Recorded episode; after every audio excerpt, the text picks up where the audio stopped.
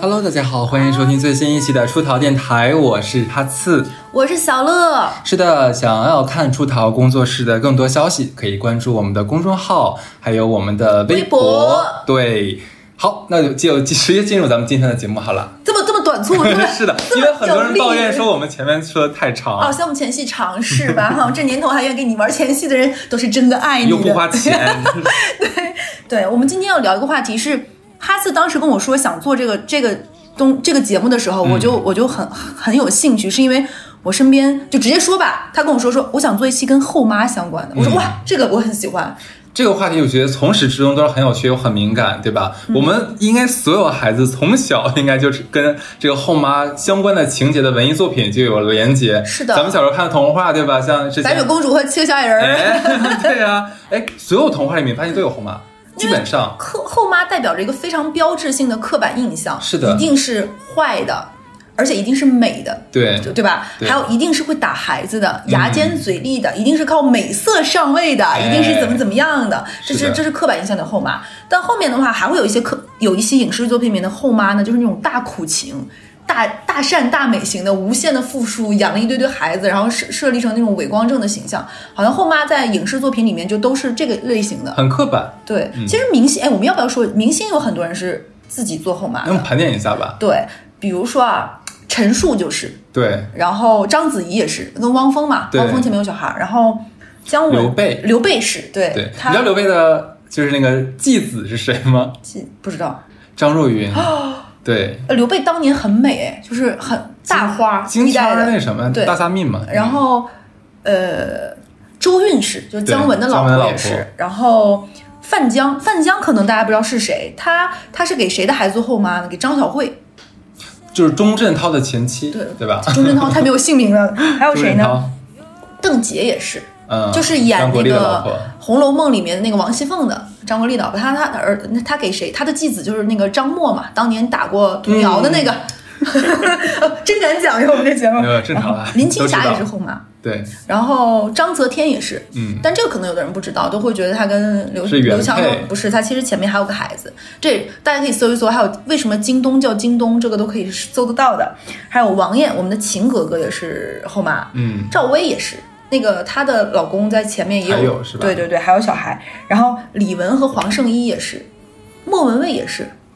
莫文蔚不是嫁了一个老外，说是她的初恋还是什么嘛？说那个那个人前面还有两个还是三个小孩，所以她也是也是后妈，就是这是名人，就是也就是后妈这个。我觉得我们这一期要不要就不讲，因为既然她叫后妈，就一定是当妈的人，还有叫她妈的那个，她给谁当后妈嘛？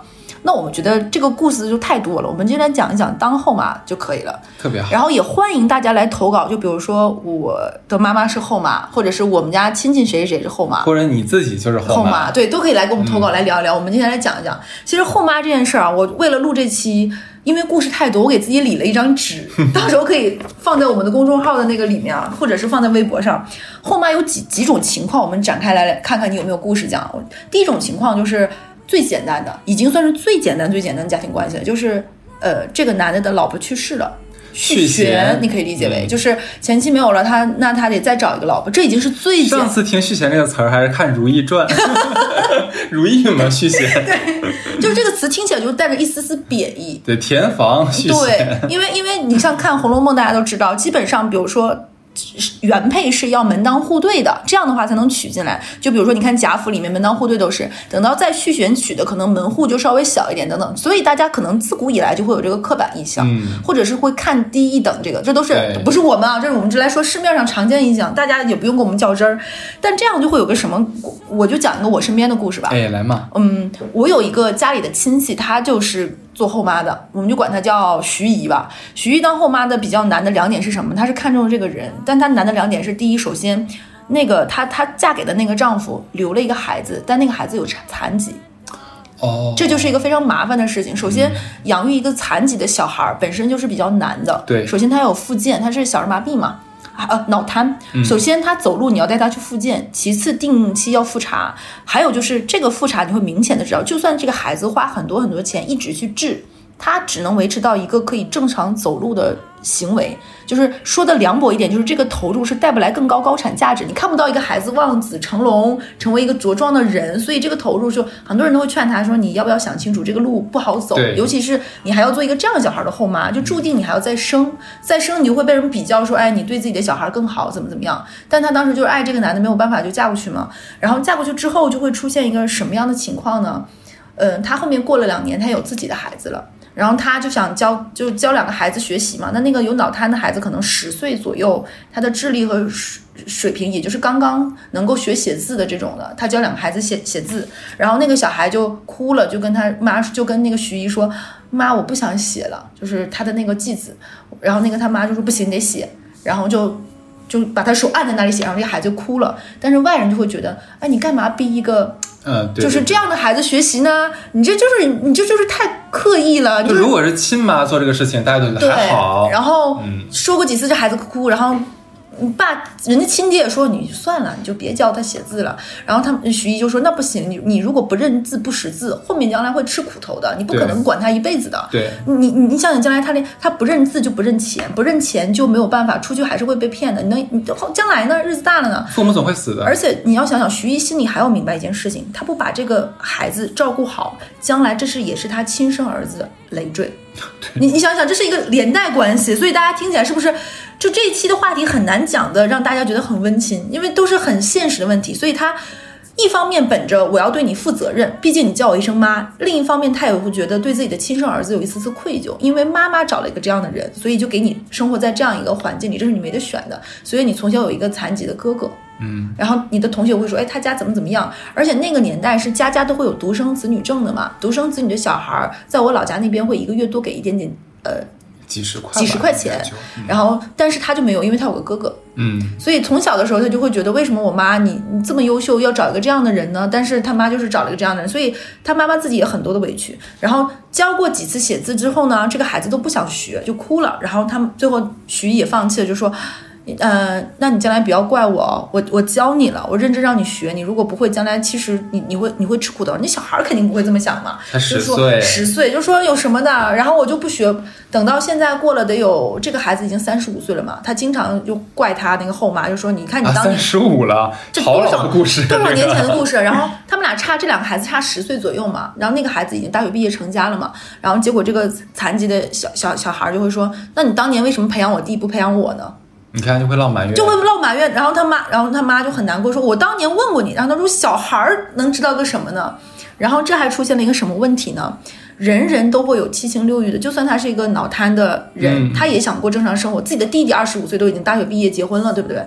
但他现在还单身。但是出于家长一定会觉得，你自己也没有收入，你也照顾不好自己，你结婚虽然在东北。生活水平非常的就是你可以保证，但是你你你想说白了就是你结婚，你就是在给家里人找麻烦呀，家里人还要帮你带孩子，所以这个这个小孩就对他的这个妈妈就怨怼就越来越多，甚至到成年之后，我已经忘了当年是你照顾我的，你你我亲妈都没有你对我这么好，然后他都不会觉得，他会觉得你看我弟这么优秀，他不会觉得他弟的优秀是，呃，一方面是因为有健康的身体。然后一方面呢，确实是这个家里更多的精力给他，他就有各种各样的不不愉快。然后这个人就经常，你可以理解为这个男孩现在成长为树先生，就是那种该溜子在街上乱窜这种的，然后到处说他妈的坏话，然后把家里的事情往外讲。就我们家就没你们想那么好，不是你们说的那么好的，我们家就很差。我妈你别看他外面怎么怎么样的，其实就是个怎么怎么样的人，所以就是很难做呀。你想他。说白了，就养了一个这样的小孩，很辛苦。其实养一个残疾小孩真的很难，我自己都无法想象。那个时候我印象很深刻，徐艺要骑自行车带他去做康复，就是要把你那个腿拉直，然后让他能正常走路。自己的爸爸都嫌有点丢人，不愿意带他去，然后自己的后后老婆带他去。所以我觉得当后妈真的一件事非常不容易。他已经是很简单的家庭环境了，都不可以。就这就是老婆最起码前妻去世这件事情不会让他们再有瓜葛和藕断丝连。再加上呢，因为这个小孩是个残疾，大家都不想养他，所以他不会存在什么外公外婆没事再来看一看这个那个这种事情。你说如果这个孩子在很优秀，没事还要跟外公外婆再见面，这个家里就更复杂。我之前有个同事也是这种情况，然后当时他就很爱这个男的，就是这个女生，我我们就管她叫花花吧，花花就很爱那男的，就要当后妈，然后我们所有人都跟他说。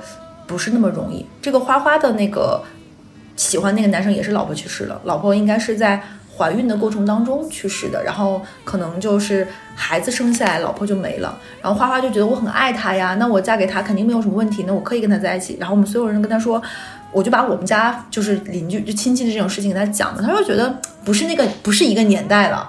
现在是什么年代了？很多事情没有那么的，他就非非得，但他自己心里那一关也没过去，因为女孩子会有一种我想要一个盛大的婚礼，我想怎么怎么样。但是对于这个男生来说，这一切我都经历过了，嗯就是已经不是头一回了，对呀，对，就确实 是很现实，就是新鲜劲儿过去了，而且还会觉得花这么多钱干嘛呢？嗯花三四十万或者是二三十万搞一场婚礼，这个钱得不偿失，对吧？然后他就非得要办婚礼，然后男生呢就不想办婚礼，然后女生就会觉得心里有点委屈，这是你没有啊，你经历过，但不代表我我我那个什么啊，这是第一件事情。第二个事情呢，那男的说婚礼他要他儿子参加，我觉得这是应该的吧。但是女生不愿意，女生觉得这是我的婚礼，你为什么要带小孩来参加？你的婚礼那你就自己结呀、你 你老公都不要来啊，对不对？你的婚礼最喜欢了嘛。对，然然后然后我当时我就跟他说，我说这说明一件什么问题呢？你心里本质上就没有接受这个孩子，你没有接受这个孩子，你就没有准备好这场婚就是姻啊。对，你也当不好后妈，你干嘛还要结呢？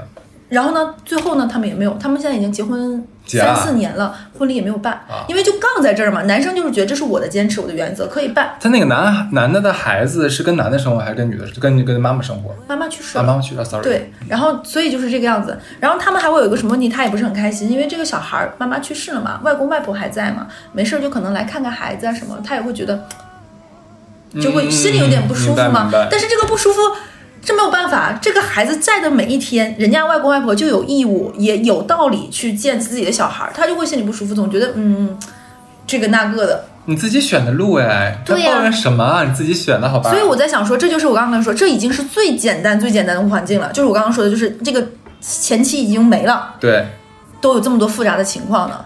哇，后面的几种情况都不敢想象了。是的，而且这还涉及这这还不涉及到什么生活费乱七八糟的。后面的第二种情况呢，就是离婚的。离婚分为两种情况，你当后妈，一个是叫做半半闲职后妈，就是比如说我我举我就拿我跟他自己举例了吧，咱俩离婚了，对不对？嗯。孩子归我了，好，你你再找了老婆，但是你没事要来看我这是孩子，对，然后你要带孩子回去玩儿，怎么怎么样？对对对。就是你相当于你再找的那个老婆要做二分之一后妈，嗯嗯嗯，这是这种，那我们俩要藕断丝连，对不对？你你说说你的那个新找的老婆会不会难受？肯定肯定会难受，这是一个很复杂的情绪。虽然我们这代人是看美剧长大的，美剧里面就会觉得生命大团结、世界大融合，就是好像那个很很正常、很无所谓。其实这个后面有很多小的那个情绪在里面的。就所以就说嘛，前女友或者前妻永远是就是现现任的最大的威胁嘛。嗯而且你说你有孩子作为纽带，你的老公不可能就把孩子完全不看了，大多数男的不会这样，对吧？那就是。其实那个《甄嬛传》那话怎么说来着？见面三分情嘛，对不对？每个月见三面。那我《问问你，《甄嬛传》里面最出名的后妈，你说甄嬛传》里最出名的后妈对？端妃了，端妃养的那个孩子太惨了，瘟疫从小喂喂 木薯粉、木薯粉，喂安眠药。那那个是谁给他喂的？华妃。对，你看华妃也算是小后妈，对对对，因为华妃才像更像后妈。后妈，然后给了端妃，反正这孩子会。静妃也是后妈，静妃呃养胧月，养胧月对吧？她也是后妈。是你说孩子也很惨是吧？孩子从小就要说，皇后是皇后，那个怎么来说？那孩子说是呃姐姐追姐姐还是皇后杀了皇后，反正就是这孩子也很惨。所以我觉得后妈这个活儿真的是很不很不好当真。的很难，真的很难我我给你，讲一个我我小的时候，哎，这么一听，大家又会觉得我的生活很混乱。就是在东北那几年，不是有下岗潮嘛，嗯，大家都比较闲。我个人觉得那个时候混很多很混乱的感情生活，就是因为大家都没啥事儿，然后又爱喝酒，所以在我们在上一代，比如说六零年、七零年，其实出现过很多破碎的家庭和破碎的婚姻。我觉得就是闲的，再加上那种。体制的大改革对很多人来说是一次三观上的震碎吧。我以为就是固若金汤的铁饭碗的，一辈子在这个车间这个地方能够永永远远的上班的，这个厂子就是我的大院儿，我永远在这里。甚至于在东北，我不知道大家知不知道，东北很多时候是资源型的一个省份。嗯这个省可能是因为矿、因为煤炭、因为森林伐木、石油有了这个城市。这个城市的这个工厂，甚至于它的地位在那个时候比这个城市都大。嗯，开玩笑，在我们老家说，矿务局的局长过年的时候是市长来串门的，开玩笑那个年代，因为他的权力更大。围绕着这个煤煤矿呢，是有这个煤矿的医院，电视台、小学，甚至有围绕它还有警察警察局，你会想象不到这样的一个地方就啪就没有了，就开不出工资来了，这个这个城市就已经半瘫痪了。那个时候就出现过很多就是这种两个家庭的，比如说张叔和王姨他们两个人各自有家庭，结果两个人出轨了。出轨之后就彼此离婚了，就像家有儿女来着，你带着一个孩子，我带着一个孩子，我们重新组建了一个家庭。但是这种半路夫妻就会出现一个什么问题呢？就大家可能只是因为那个时候的点滴温暖，在一起抱团取暖，其实没有那么太多的感情。等到你真在一起过日子，发现抬头不见低头见的时候，嗯，就很就没有那个意思。再加上钱是有限的嘛，你有孩子，我有孩子，你是我孩子的后。妈，他是他孩子的后爸，但是家里一个月工资就那么多，我当时就经常出现在我我们还是在家属院里出现什么情况呢？可能就是他想给亲妈想给自己家孩子，比如说今天学校发了糖啊巧克力，那个时候不很流行夹心巧克力嘛，我就这么点儿，我就想给自己自己的亲孩子，但是不想给自己那个继子，他就偷偷跟他儿子说说这个你就自己吃，你就别给你妹别给你妹妹知道了，但是小孩吃东西就一定要显摆呀，他就。那个巧克力不会半融化嘛？他就带他带他妹妹在那吃，哎哎哎，我有糖怎么的？他就把糖纸扔在那儿了。结果妹妹就太馋了，就把那个糖纸从地上捡起来，因为巧克力化在那里舔糖纸。好可怜。然后呢，爸爸就进屋回来了，就看到他妹妹，觉得哎哎挺好，你在吃糖吗？你妈对你挺好，就是那种瑞士莲，我印象很深刻。然后那个小女孩说：“不是，这是哥哥吃完，我在这就是想我想舔上面还有巧克力，也很开心。小孩很小嘛，五六岁。”他爸就特别生气啊，合着我把你们就是。结婚就是未来这么欺负我女儿的，然后就一顿打，就给后妈也打了一顿，给这孩子也打一顿，然后后妈也很委屈，就是觉得那一共就这么几块糖，对，一小包，那不够吃嘛，对，然后也也不高兴，也很委屈，然后那个后就会觉得那男孩子长身体本来一天就是嚷嚷着饿，嚷嚷着饿，也没什么油水，怎么怎么样，结果呢，这件事情还出现了极大的反转，他们俩这么过了大概。一年不到吧，打得鸡飞狗跳。有一天，这个后妈就带着自己的亲儿子回了自己的原原原配家里了。她她的前夫没结婚，她的前夫没结婚哦，她就回去了。就就是你也不懂，就是然后我当时小的时候听到这个故事的时候，我就觉得有很多的不合理，我就不可理喻。就是电视剧要这么远，我都觉得剧情有点没衔接好，像中间。我想请前夫哥吃那个清蒸大鳖。就是你，就是你觉不觉得他他好像少了一些什么逻辑上的环环相扣？你就感觉这么一圈人，就这么几个人，你来回组合，排列组合，那个时候就，然后等我长大的时候，我再问我妈这个王姨的这个事情，我妈说没有那么多大人的世界，那么多的什么对与错或者怎么怎么样，大家心里就明明镜的就拉倒了。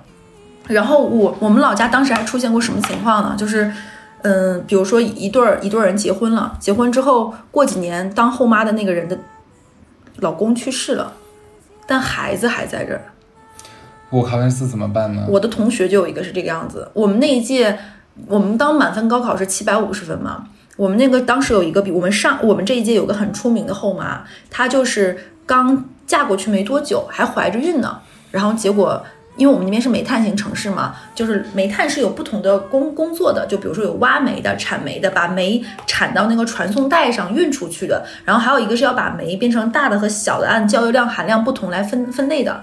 她的那个老公就在传送带上被两个袋子夹死了，哎呀，就好好好恐怖，被我讲的，就就没了。然后她自己肚子里还有个孩子，结果她那个时候自己要上班，上班累到她自己肚子里的那个孩子就流流产流掉了。然后所有人都劝他说：“嗯，你自己，你看你现在跟没结过婚也没什么区别，你现在赶紧离开这个家，你可以再找，对不对？”但他心里就很难受，因为他觉得跟这个男的也也在一起有感情，然后那个孩子又很聪明，他就说：“那那那个小男孩叫张伟，那张伟叫我一声妈，对不对？我也有感情，正好可能再加上他自己的孩子本身就没掉了，有这种母爱在那里，他就说。”那我就养你吧，就咱俩就一起过。他他那个小男孩当时也那孩子认他吗？认他，就就叫他一声妈了。他就因为这一声妈，觉得有责任在。那个小孩大概当时就六七岁，六七岁的小男孩后面的日子都是花钱的事儿啊。对啊，上学。然后呢，他为什么这个男生会跟我一届呢？因为他留级了，他就是差一点点考上清华北大，然后又他妈就学习那么好，学习非常好。他妈真的就把他供到了上大学，然后供到他上大学之后，这个男孩后面又公费出国了，去美国了。他妈就不要了。他把他妈带过去了。哦，哎呀，那真好真的真的这是个 happy ending，这是一个哎 happy ending，但是你想想这个阿姨有多辛苦，这个阿姨干过非常多的活儿。东北那几年，我听我用我哎这听故事听得我眼眶湿了。对我，我当时因为我妈是我是怎么知道这个故事，知道这么详细？我我在电台里应该讲过，我妈是每天接送我放上下学的，然后她每天不是在那里等我。像我这种上高中，妈妈还每天接送的没有那么多。对然后你就会阿姨，东北阿姨在门口就会聊天嘛，她就遇到过。然后那个阿姨不是去接送他，是因为。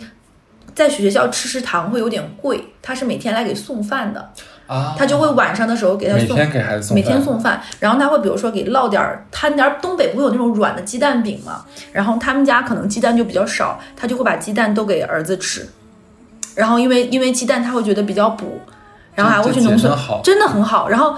我能说出很多，就是我妈跟我说，她什么活儿都干过。就是那个时候，我们老家是产袜子的，袜子有一个工艺叫扎染，就是把它卷成一个卷儿，然后放到那个染料里，再打开的时候，它会形成不规则的花的纹路。但是那个染料呢，特别伤手，烧手。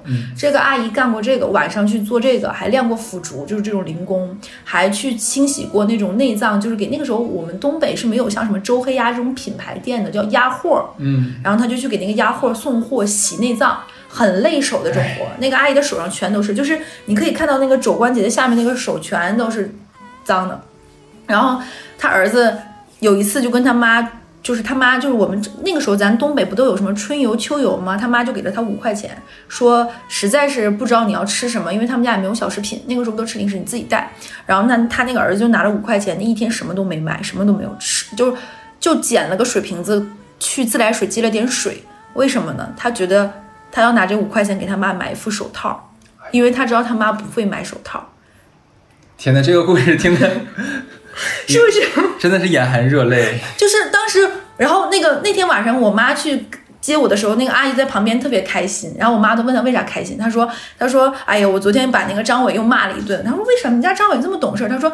饿了一天，回来的时候就就饿到不行了，因为男孩子长身体，就是因为要给他买那副手套。那手套什么时候买不行？但是他就知道他妈肯定不会买这个手套，然后给我妈，我妈回来又给我一顿骂。我妈说：“你看看人家孩子。”我说：“妈，你不是告诉我们做人不要比较吗？”我妈说：“这个不比不行。”然后第二天上学，你见到张伟又把张伟一顿骂，这你嘴贱，这你会显摆是不是？第二天我见到张伟的时候，我说：“你知道吗？我昨天又被你，因为你说了。”然后张伟说：“啊。”我就把这个事情跟他讲一下，然后张伟特别不好意思，然后然后张伟说，张伟张伟张伟后面的时候他去美国，我跟他很少联系，然后那个时候特别搞笑，开玩笑，我说你看大家很熟嘛，我说你有没有想过你妈再找啊？他说他特别希望他妈再找，是他妈自己有的阿姨面子很薄，就会觉得不好意思，然后就会。就会就是，而且他跟他妈感情很好，也会有一些不要脸的人传一些闲言闲语，就会、你你懂那种吗？？No no no no，不是吧？对，就会有一些人传这种闲言闲语，就很很脏。这个地方我就不展开，我觉得不配，他们不配我讲这个事情。所以他说，他觉得呃，可能去大城市或者是去国外，都是一些相对比较言论开放一点，没有那个那那么那什么的。他希望他妈妈以后活得不要这么的。东北有一句话叫夹生，他觉得他妈就活得太夹生、太秉着了。因为那个时候也有叔叔会追求他妈，他妈就会躲着跑。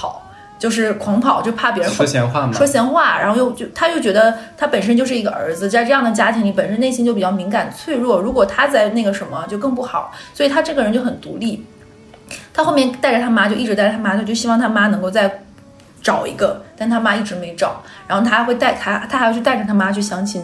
他妈紧张，他说没事儿，你就俩在那儿就吃饭呗，我在这儿看着，你就吃一吃。然后这两年他就给他妈买那个就是很贵的面霜，跟他妈说这面霜你就抹手，你就抹手，因为他听说了一个理理论，说真正有钱人是拿眼霜当面霜，面霜当手霜。然后他就拿那个很贵的面霜给他妈，让说你就抹手，拿这个护手给他妈带手抹。他就他说他。他说他特别能理解为什么很多凤凰男或者什么一辈子都忘不了。他说那是你永远内心的伤痕文学，你带不。他说不论我怎么样，我回家只要看到我妈那双手，我就能永远记得我是怎么走到今天来的。我就其实，这个故事太好了，今日最最最好的啊，故事。对 对，这么正能量，我们电台听电台的人在摔，我是要来听这个的吗？我不是来听撕逼的吗？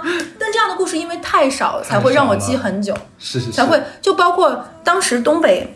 嗯，可能你你之前讲过，你家那边不这样，我们家那边会办升学宴。嗯升学宴就是说白了就是请客吃饭嘛，随礼的。然后有的时候，比如说那种可能考的也不是很好的学校，但是为了赚回来这个请客吃饭的钱都会。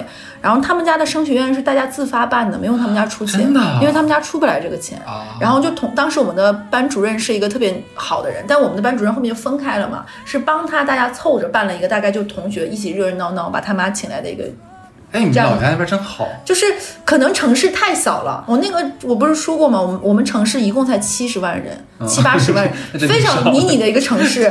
对，就很多人想做一些流氓的事情，想偷偷摸摸的 就开个房啊什么的，可能都会被发现呢。我上学那会儿，我们班有个男生就想去那个，呃，我老家的洗浴中心有些地方是可以开房的。又可以打麻将，他就想偷偷的在大学的呃高中的时候偷尝禁果带女朋友，结果刚走进浴室就看上他姥爷了。他姥爷说：“帮你把票钱买了，你进去吧。”他就默默只能跟女同学分开在浴室现。在直接直接问啊，老爷你是跟谁来的？刘姨呀，对，所以这个因为这种故事太少见了，所以才会能够让我记这么久。这个这个真的是后妈里面非常非常极品的好故事了。但是这个故事你要想，当后妈这个人付出了自己的整个青春，就算是一好人难做，好人真的很难做，因为他这也算是两个双向成全，他儿子也是出息，也是对他好也是有这个心，你知道吗？他真的很难。所以在这集的最后，我们来想一想，其实为什么会录这期？因为我后面的时候也会有人跟我来介绍那个，就是说，我不是别人别人给你介绍男朋友嘛，什么什么，我都会。然后就会有人来说说说，哦，那个男生特别特别好，但是他妻子因为什么什么事去世，我觉得你们很合适，你们性格很搭。我自己认为我是没有能力做到一个好后妈的，嗯我觉得我做不到。因为这个这个很复杂，不是我们到最后来分析一下，作结一下。为好朋友，如果你真的想的话，我也会阻拦你一下下。啊当然，你最后真的想选择，我还会支持你。但是我觉得作为朋友，我还是会拦你一下的。是的因为那个那个窟窿，你根本没有趟进去，你不知道里面是什么样子呀。还有就是我身边这一两年也有朋友就做了新晋后妈的，嗯，就会出现一个什么问题呢？就是你会发现你跟那个孩子永远都熟不了，对，你们两个之间永远都有着很大的隔阂，然后你给他买什么他都不喜欢。嗯，然后我我之前我我有一个好朋友，我们就管他叫什么呢？就管他叫豆豆吧。嗯，豆豆豆豆是嫁了一个比自己大很多年纪的人，豆豆跟我差不多年纪，呃，比我大个几岁。他的另一半应该是跟我爸的年纪差不了几岁。他找了一个这样的有钱人，但也是有感情，就类似于。呃，那个豆豆的老公是她进那个公司的第一个小老板，后面过了很多年之后，兜兜转转，那个小老板已经自己当了大领导，然后他们又认识了，就又又认识之后又在一起了。但是豆豆这几年的感情，呃，婚姻生活其实也不是很顺利。一方面就是她刚跟这个男的结婚的时候，豆豆的老公的亲自己的孩子，呃，就在中考，她怀孕了，她老公就说，嗯、这孩子在中考，我刚结婚，其实对他压力和打击就已经很大了。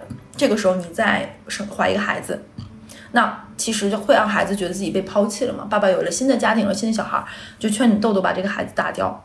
豆豆就把这个孩子打掉了，对。哦其实他心里是会很难受的，就是那你这个孩子是孩子，我这个孩子就不是孩子了吗？就很难受。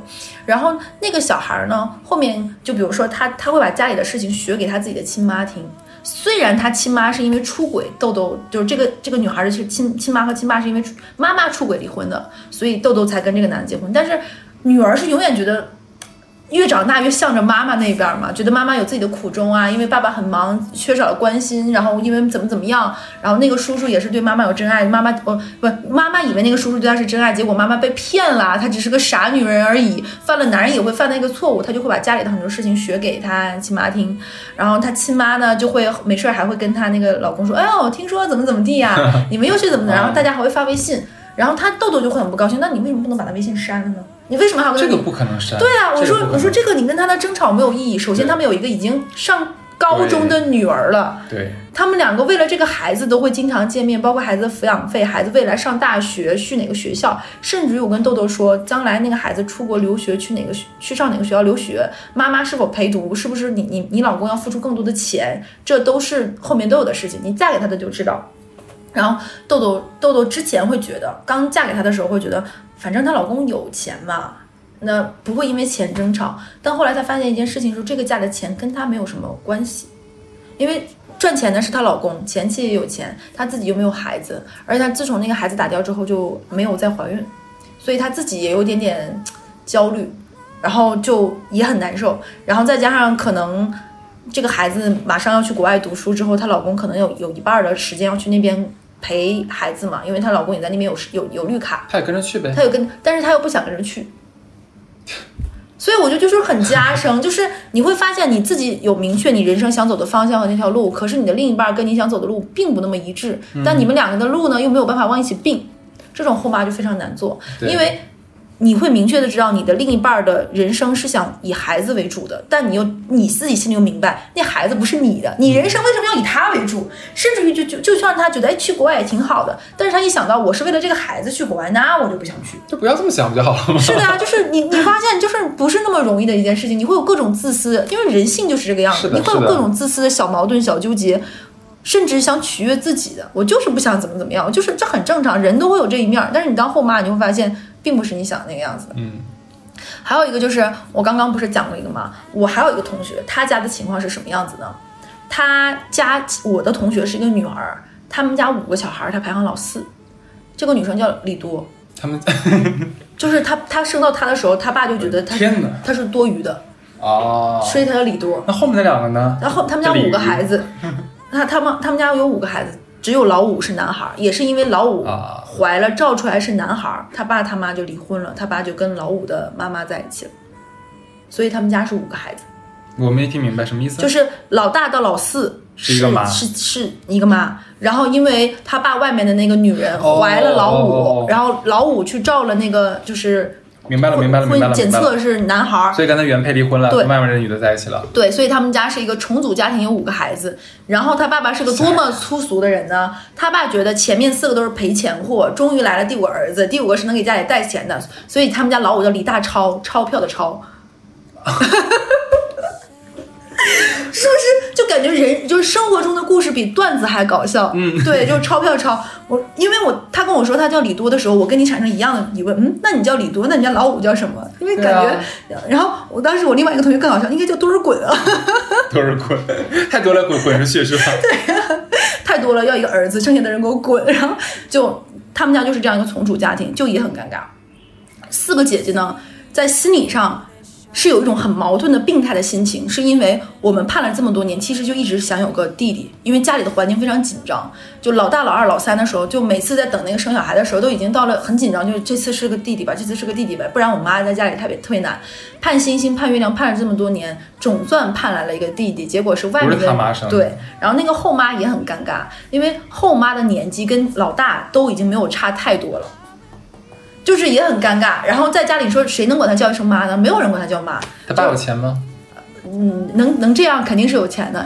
就是老家开鹿场的，啊，鹿是哪个？我老家是产梅花鹿的一个地方，哦所以我们我们那边的城市的周围有很多养梅花鹿，就比如说卖鹿茸呀、鹿那什么的呃，对对对对，这种的，他们家是开这种，你说大鹿钱血酒，对《如懿传》里面是壮阳用的。波安那个东西吗？不应该是。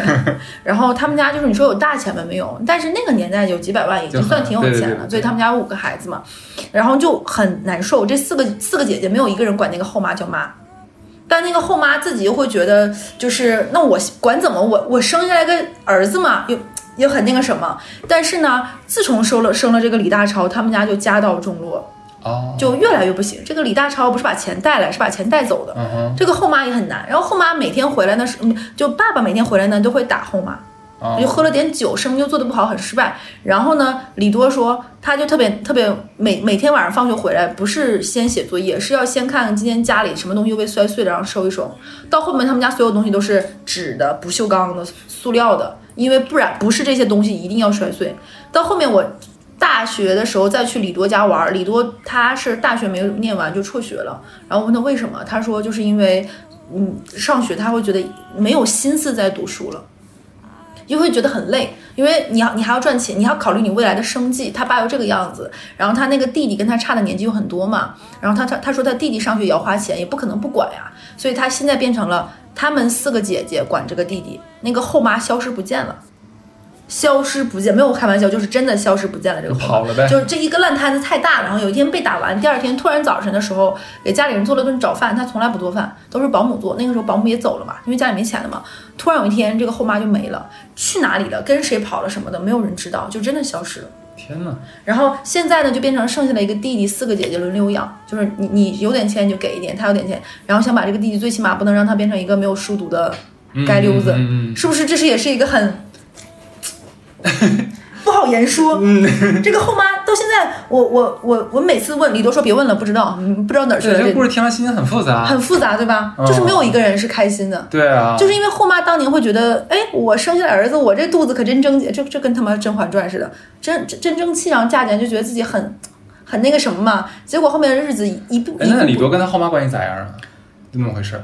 不叫妈，因为大家没有差特别特别多年纪，差个十几岁吧，十十多岁。然后他们家，他们家当时就家庭氛围就非常的尴尬。然后，对他们家是我见到过一个特别妙的，嗯，他们家不是开鹿场的吗，鹿场的对面有一个厂房的加工厂，他们家相当于在一个大院子里几个加工厂，其中有一幢楼就是他们家住的楼，你可以理解把厂房改成了家家就很大，你想想能住保姆加佣人加他们家还有几只大狗，还加上五个孩子，还有他爸他妈。他他家是我见过唯一一个在自己家里安电梯的人，安的是哪种电梯？是你去逛家乐福那种斜梯不，梯是吧？啊，他们家就有点好笑哎。他们家家里有步梯的。我第一次去他们家的时候就啊，那家大门是那种像是全家那种自动门吗？一进来欢迎光临。他们家是那种自动玻璃门。我的天因为我跟你说是厂房改的，然后这样火，对我说：“我说，如果在你们家，就是他说他弟小的时候就是没什么事儿，就是他跟他姐就把他弟放在那个步梯上，他弟、啊他姐在上面，他在下面，就把这孩子从步梯上下那么来回悠他，哎呦就把孩子放那里，那孩子就啊啊趴趴在那里爬，就他他跟他姐就在这么这么哄孩子。但是后面就都没了，就一泻千里的这种生活状况。所以这个故事我听起来也很难受，而且他后妈他说也很佩服这个女的，没有回来看一眼自己的儿子。嗯。就这个李大超，然后他这他这个弟弟呢，学习也不怎么样，嗯，就是确实是跟刚刚在这种家庭环境里面，我觉得很难很难全心贯注的去学东西吧，在这样家庭长大的人，会有一个从上到下都有一个问题，把钱看得特别特别重。因为资源就这么点儿。对，就你你会发现整个家里的所有人，包括包括我跟李多关系算很好，李多说你不要怪我，我很多东西就是这么斤斤计较，我做不到，我就是觉得钱攥在手里我就最开心，有钱我就最开心，我我就。嗯，每时每刻他跟他爸都算账算的非常明确。他爸是比如说给他十块钱，十块钱，比如说买样东西剩几块钱，他就会算清楚哦，这个东西三块七，剩下还有六块三，这六块三就是我的了。他会把每一笔都记得非常清清楚楚，包括他会怎么从他爸那里抠钱，就是他们家的技能。后来他发现他后妈也是这个样子，就比如说一个东西在外面买是六千八，他就会跟他爸说八千六，然后为了把那个什么，其实价签也不会仔细看嘛，全家人都在想办法薅钱。他爸也挺难。对，就是这个家就是不是一个真正的家，他没有这个家的温馨也好，那个什么，就好像从那一刻他的弟弟出生带来的不是一个生命，是给这个家埋了一个隐患。然后所有人都分崩离析，就像末日荒诞剧，有一天他后妈就啪就不见了，嗯然后没有人没有人再知道过。然后这种情况，我说那那你爸现在就他说他爸也没有办法离婚呢，那离对找不着人啊。就找不到人，也没有办法离婚呢。然后他说他爸前些年甚至想过，就是说去上报一下失踪人口什么，后来觉得又太麻烦了，而且也不想成为大家心里的一个笑话。对，就会就会觉得很啊，曾经李总流光水滑这么光鲜的一个人，到最后老婆跑了怎么怎么样，又会出现一些非常荒诞的这种嗯那种言论。我还有一种后妈是我觉得最离谱的，是哪种呢？我我爸有一个以前的下属，这个叔叔呢给他爸找了一个后老伴儿，其实就是想让他爸从家里搬出去。哦，他给自己找了个后妈，他找后妈就几个原则，我听起来就特别的恐怖。首先，一这个后妈得是有工作的之前，嗯然后得有社保，其次得有房子，能能让他爸直接去那边住，嗯，这就是他找了一个这样的后妈。后妈，那他爸长得是蛮帅的，然后那我觉得可以。然后他就觉得，哎，他就跟他爸后妈就贪恋美色，怎么了？就是大色迷，年轻的时候就是大色迷。然后他看过这个采访我也看过这个采访，我觉得阿姨特别的坦诚。对。然后那个他找了那个，个阿姨，然后他爸就不想，他爸就觉得我这么大岁数了，自己房子，然后他跟他爸说，那你得搬出去，你得搬出去，对不对？你你你看你你老来俏老来俏，爸你不能怎么怎么样，你就出去。然后他他爸说，但那个阿姨我不喜欢呀，怎么怎么样？他他然后跟他他他就跟他爸说，你有啥喜欢不喜欢的呢？有人愿意看得上你，你不高兴吗？然后他爸说，那阿姨比我大十岁，然 后然后他跟他爸说，你六十，他七十，你你你还挑啥？都是老人，疯狂给他爸洗脑，PUA 他爸，跟他爸说，然后让他爸最后搬去那阿姨那儿，啊，然后他把他爸搬出去之前，还把他爸的工资卡留下了。因为东北那边，我不知道南方就工资都是工资卡，对对对对对，是。他把他爸的工资卡留下来，就把他爸花什么呀？花老伴儿的，花后妈的，这 是这是我听过最离谱的一个故事，就这个后妈当的也很惨，实惨，就七十岁养人家后妈乐哎，人家后妈那么大岁数了，对吧？老太婆了，人家花自己养老金养一个小十岁的小白脸子，怎么不行了？怎么就不行了？换一个思路讲，我觉得你这样你这样解读，我觉得后妈也开心，后妈都知道。对呀，人家也算玩玩老鲜肉，不行吗？而且那个后妈特别有意思，后妈有一天跟他出去的时候要牵手，那个老头就不想牵，不想牵，那个那那不行，记我记得。然后那个后妈说。你是看不上我吗？你看不上我，你也得看得上我，因为以前住在我家。然后那老头就是，老头特别委屈。那老那老那老太太说：“哎呀，我是没想到，我当年是想不到我能能找你这么好的人。”现在啊，我感觉我挺开心。我必须得，我以前不愿意逛逛公园，我也不愿意早上起来溜达，我也不愿意逛早市。但是我跟你，我就愿意去。对啊，你说去的老姐们旁边啊，带着自己的小老公晃悠一圈，多开心呢，多有脸。对，然后那个。那个那那个老头儿腿脚不好，然后那老太太还说：“哎呀，你要腿脚过两年再不好，我推你我都愿意带你出去。”这大爷长成啥样了？是长得很帅，他儿子也是找了一个呃有钱人家的女女儿，然后也不好看，然后他就他他儿他当年就拦着他儿子说：“别这样，你将来婚姻一定要找个让自己合心意的。”他老他儿子当时说：“不行，我就要钱。”然后结果最后把他爸也推出去了。然后他家缺房子嘛，也不缺，他就是不想跟他爸住在一个屋檐下。但是你。在东北，我不知道南方，就是，嗯，如果家里有子女还有房子，其实住养老院还不是大家思路还没有那么开明，养老院也没有那么好，你会觉得把老人送去养老院是一个不孝顺，并且是这个人人品有问题的一件事情。对，那他也不好意思把他爸弄到养老院去，又会显要显得自己就是这个人还是一个。这个歌我还是觉得他挺有一套的，有有道是不是？我觉得给他爸找的也挺好的。他爸不开心呀，然后他还跟他爸说：“爸，你不能出轨啊！” 你让那个大大娘给他爸买个包啥？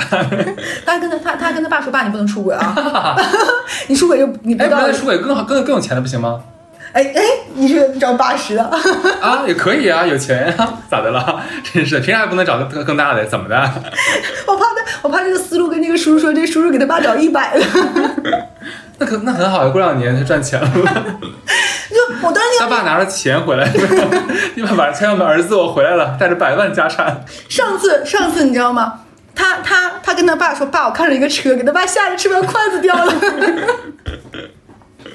他他知道他儿子啥意思，他他他心里想应该是儿子，你能要点脸。他真的在吃饭的时候，他爸他跟他爸说：“爸，我想看上个车，因为东北人很喜欢车嘛，因为房子没有那么贵，总想换新车。他就想含蓄跟他爸说：‘你跟姨说一声，我想买车。’然后甚至于他就跟他说说。”他第一个车，他他上一个车就是他爸跟他，他爸刚结婚，他那个阿姨那个刘姨开心买了个车，买了车给他老头开嘛，然后老头因为再过几年岁数再大就不能再开车嘛，快马上六十了嘛，他跟他爸说说，我不知道真的假的，说新车刚买回来要跑一跑，把它跑到更磨合一下，他就说爸，你先看我那个旧车。你这新车我给你跑磨合，跑三年了，他那些车还没有磨合完呢。然后跟他爸说：“爸，我想换车。”他爸说：“你你不是一直开我新车吗？”他说：“爸，我不要把车还给你吗？”我觉得他好欢乐，好大儿，人家爹爹的好大儿。我觉得他们家家庭氛围就是和谐。哎，但我觉得他爸也是好大爹，你不觉得吗？人家他儿子给老爸安排一条路，人家他爸甭管愿不愿意，人家走了呀。哎，我觉得他挺好的呀。他们家他们家再就业了，就是爸爸，我不想努力了，你努力吧。哎，太卷了，真的太卷了。爸爸六十了，还要继还要继续这么努力，我们不能躺平，真的。主要是我找不到刘姨，而且刘姨人自己也开心。对啊，其实这就是双双方都满足对方的需求嘛。对，因为刘姨的第一段婚姻，她就特别不开心。刘姨在当年，我我那个就是叔叔说，刘姨第一段婚姻就特别不想生孩子，为什么呢？因为她觉得她很怕自己生下孩子像她老公，因为她老公很丑，嗯，她就觉得不开心，她就觉得这辈子就是可有少女梦、少女情怀嘛。然后这个叔叔呢会书法，就是那种你在公园里会看到那种写毛笔字的那种叔叔，然后头发白的也很好看，然后经常。有一类有一类爷叔，他们很喜欢穿马甲，这个叔就是，然后背子背又很挺，是个长得嘛，你可以把他想象成老了的张嘉译。啊那个味道的，就是浓眉大眼儿，有着东北人那种，还还有点挺淡淡的那种幽哎，默。大姨最喜欢这一款，姨就喜欢他，不然怎么要领他出去溜达呢？这叫什么老姨乐？对，然后特别搞笑。迪士尼刚看那一年，不是很多人来迪士尼玩嘛？他们就来迪士尼玩，然后以那个刘姨回去就显摆说：“我看呀，江浙沪的男的都说洋气，都没有你叔好。我觉得还是你叔最帅。”然后别说了，赶紧给他人买个车吧。对，都把爸爸供出来。就是，哎，我们又讲这个后妈当的是不是很开心？我想问一下，就是你这你这个朋你这你爸这个下属这个大叔，嗯，他有他们有什么舅啊什么玩意儿的叔啥玩意儿的，划了划了都给卖了兜售一下，对不对？对我觉得可以的。而且他他叫后妈叫妈叫的可亲了。然后那个他爸就说：“我感觉以前咋没有听到你就是这么，你喊我爹都没喊这么亲。”因为那后妈也很大方，手手也比较散嘛，多好呀，和谐的家好事儿好事儿，都很开心。我觉得这一家，哎，这个故事和上一个故事形成了鲜明的对比。哎，我那我更更想听这个故事。哎，他们会不会觉得我我 就是太太奇怪了，是不是？哎，我我就继续对着这个稿儿，我们刚才不是说了很很多情况吗？你还能找回来，真牛逼。这是老来找个伴儿了，他帮就是还有就孩子给爸爸是帮忙找的，对吧？对，还有一种情况是最尴尬的，就是我之前之前听说过的一种情况，就是两个后来的家庭，就我就取个名字，就 A 和 B 吧。A 和 B 是两个再婚的家庭，再婚的家庭之后呢，就跟电视剧演的一样，你带了孩子，我带了孩子，结果他们俩的小孩儿相爱了，啊哦是不是？是不是就跟电视剧演的是一样的？狗血了，天哪！就很狗血，没有办法把这把 A 和 B 逼离婚了，因为如果他俩不离婚，这俩孩子不能在一起。对，一个户口下的呀。是啊，因为因为法律是在法律上认定的你们的亲缘关系，啊而不是靠生理上来认定你们的判定的亲缘关系。最后没有办法，这两个小孩就真在一起了，就跟爸妈摊牌说：“爸妈，你俩得离婚，你俩不离婚，我俩不能在一起。天哪！”这所以就是搞到禁忌啊，这对。，搞到他们俩的爸妈离婚，但在住在一起，因为人家有感情的，过了这么多年了。世界好大。世界是不是很大？然后他们俩离婚，离婚之后再婚，还有一个孩子。这个孩子呢，现在最可怜。这个孩子呢，就不知道家里原来还有这么复杂的一个关系。嗯，对呀、天哪！然后把这个孩子挂到了女方的妈妈的名下，变成了跟他爸爸妈妈是一辈儿，你懂了吧？就变成他舅，其实是那个什么，要不然对这个孩子来说也很奇怪呀，是不是就很就很魔幻？但是这是真实他有。多爱？我想知道他有多爱呀对！我希望他们能明白，大千世界男人女人都很多，就真的没有必要在一窝。天哪！是不是这个故事也很离很离谱、嗯很离谱但我当时听我说，妈妈这个故事是不是编的？然后我妈妈说，这个有你刘姨那个故事扯吗？我说没有，我喜欢刘姨。我希望刘姨能上我们电台来讲一讲那些年的花花。然后那个时候我还问过我妈，我说妈，你说有没有可能叔叔没出轨，刘姨先出轨了？碰上更更帅老头。我说碰到碰上更帅的老头儿，他我然后你妈说，我让我妈说说，嗯，叔叔其实不只是一点，帅只是他的一部分，他主要是还是有才华。你看看，对，那刘姨呢？呃就是要相貌有才华，哎呀，要相貌有钱，要身材有钱，是吗？钱钱钱钱钱，而且刘姨自己以前是有厂的。你看，有钱多好，有钱的晚年生活就是这么的真的开心，肆意。对，然后，然后他给他他儿子，他儿子也不敢管他妈，因为人家妈独掌经济呀、就是自己有那个什么。然后儿子在国外也不用操心，啊也不管他妈，真好。就快乐，也不用带孙子。就是当时我我要是忽然想到啥了吗？嗯就是那个什么紫檀博物院那个叫什么来着？演演唐僧那个那个男的嫁给嫁给一个很有钱的一个女的，叫什么华对吧？嗯，那个嫁给那个老干妈。不是老干什么老干，不是。陶碧华，不是，哎呦我的天，你这个岔打的呀，你岁数大了吧？太远了。没有那个那个唐僧那个男的不是也找找找了一个很有钱的女的，对呀、嗯，我觉得这种生活就很很羡慕让人。对，而且阿姨非常独立的，独立女性，对前前两 独立老太，对，前两天我发现那个阿姨，我回去的时候看到那个大家吃饭，因为城市很小嘛，都会有各种各种吃饭这种，而且大家可能沾沾两下都有点亲戚关系。那个阿姨还在那里看基金，自己看，拿 pad 在那里看股票，不这不行，书得拦着点儿啊！你这玩意儿想霍霍没能行吗？这玩意儿，家里给儿子买车呢那。可不咋的呀。叔叔叔也是一个非常道义有道的人，说儿子咱们不能这个样子，你太过了，你你留意也要给自己。然后那个然后那个刘姨说不用留，钱不是靠留出来的，真好，有人真好，钱是要赚的。你没发现吗？他是儿子是牛逼，太会给他爸找了，找太好了，真的那也是待价而沽，不嫁则已，给他爸。可不咋的呀。你这个我以前包办婚姻不是都是爸爸父母给给儿子女儿吗？嗯你看人这儿子给父母包包办的多好，哎，这个故事我之前就想到渣男渣女，但我觉得这故事不渣，不渣呀但这个故事又很想跟大家分享，是不是很欢乐这故？事挺好的。欢乐对不对？是，就他爸受点委屈嘛，没委屈，就是就是小委屈，小委屈。嗯但是他有的时候，那他他爸自己会和你笑，他说：“你刘一除了长得不怎么的，人是真好，是很好啊。”主要还是刘一有超能力，刘一他那叫刘大超，对对对，叫李大超。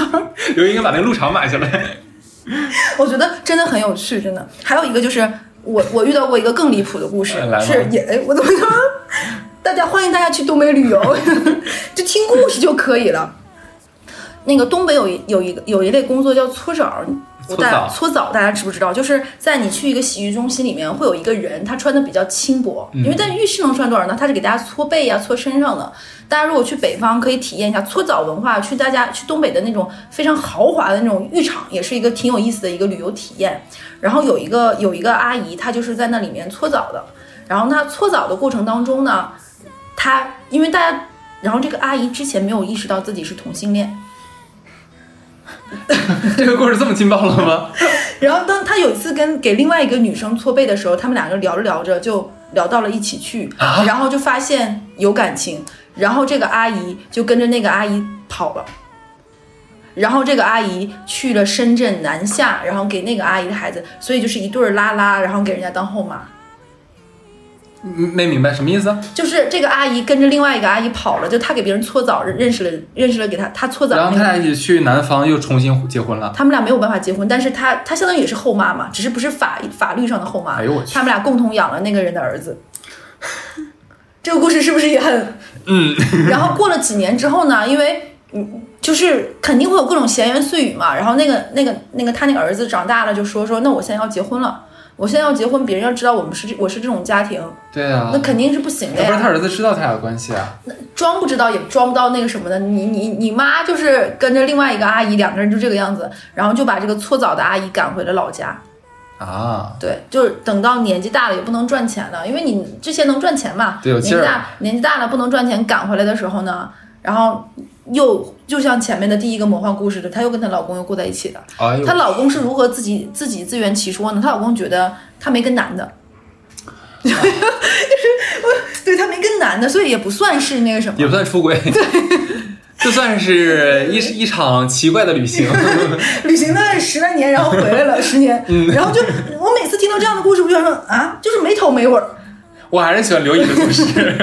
然后他就跟这个过去，哎，我今天后妈，大家想说，哎，我想听的不是这样的后妈，小亮小亮讲的是啥玩意儿？刘姨的故事真的是今天最佳，真的。对，然后刘姨这个故事呢，我觉得我后面再回去问问我妈有没有后续。其实我们今天拆的更多的是当后妈的妈那方面的人，其实还有一个还有一个角度就是当后妈的那个孩子。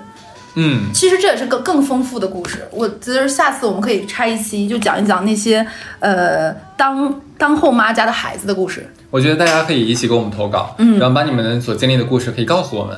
但我们这一期其实，因为我们电台都是欢乐向的，我们不可以给你讲那么严肃的，说什么后妈怎么怎么地，或者是刻薄，我觉得没必要。大家就是听一下，但是更多的希望大家，如果你的感情现在在经历这个，可能要接下来你会做一个后妈这样的，我觉得还是要好好的想一想的。那 我们我们要不要最后还是给大家一些建议吧？因为我也是听了这么多后妈的故事，然后再加上也是看了这么多后妈的事情，所以我觉得可还是要跟大家说，其实大家在听的时候就能感觉到我们想想说的一些。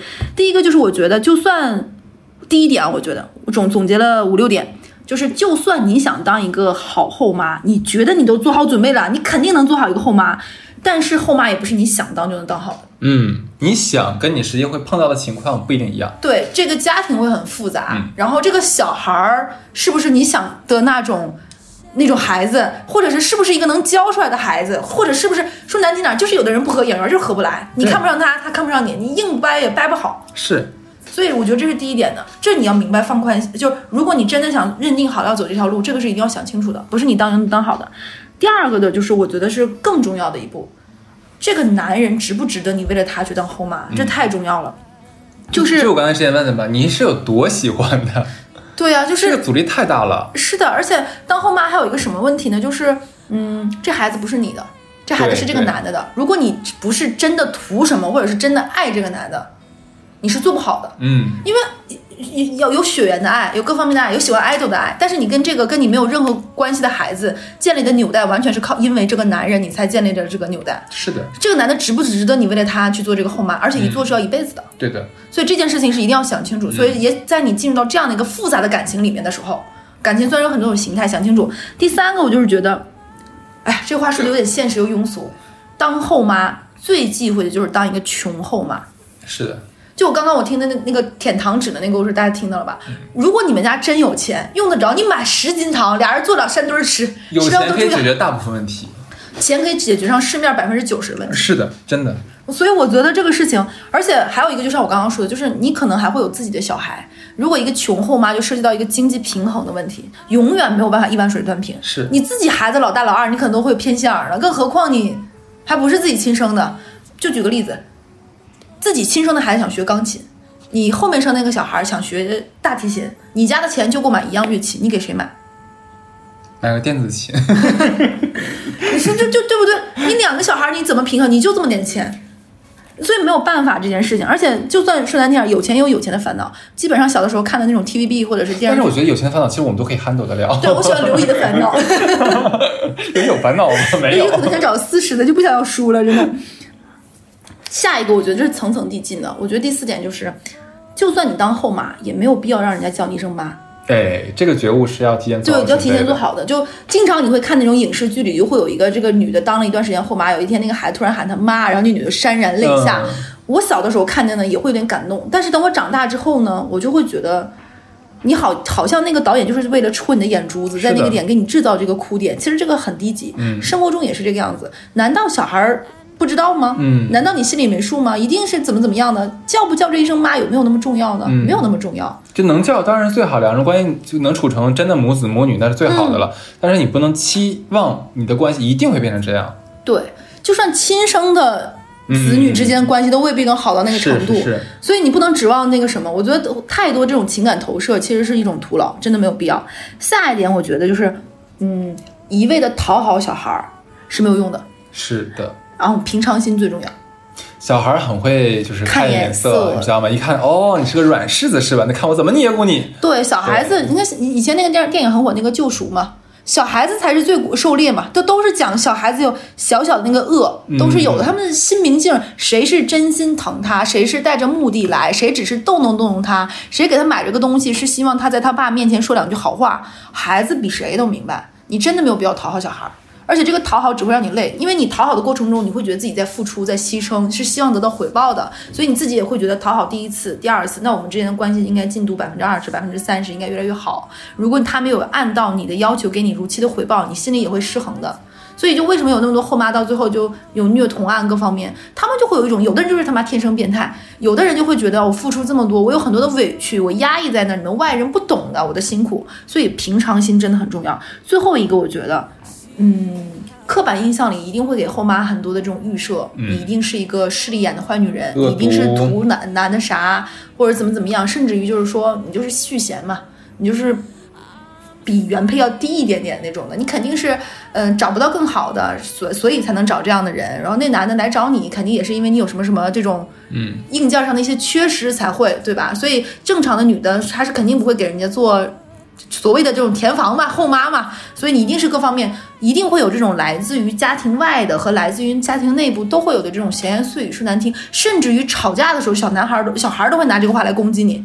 你不就是怎么怎么样，你才当后妈吗？你不就是怎么怎么地吗？我你就是后妈，说这种话可能都会你都会伤伤心，所以一定不要轻易的被外面的这些言语伤害，这是我觉得当后妈要有的。非常好。对，那希望就算大家的后妈呢，也能做一个刘姨这样的后妈。对，这是我对大家的祝福。要先要做个独立女性哦，对经济独立。听我们电台，对，就是告诉大家独立女性比什么都重要。OK，那这期到这儿，拜拜。拜拜。a bridge over troubled water. I will